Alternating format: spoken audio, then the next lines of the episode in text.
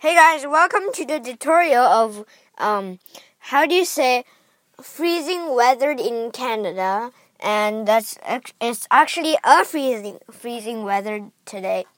So freezing weather is the first first uh, way, and another way is cold weather, cold weather, and it could be very very very frosty weather, or um, Santa Claus is out there. It's so cold that Santa is out there.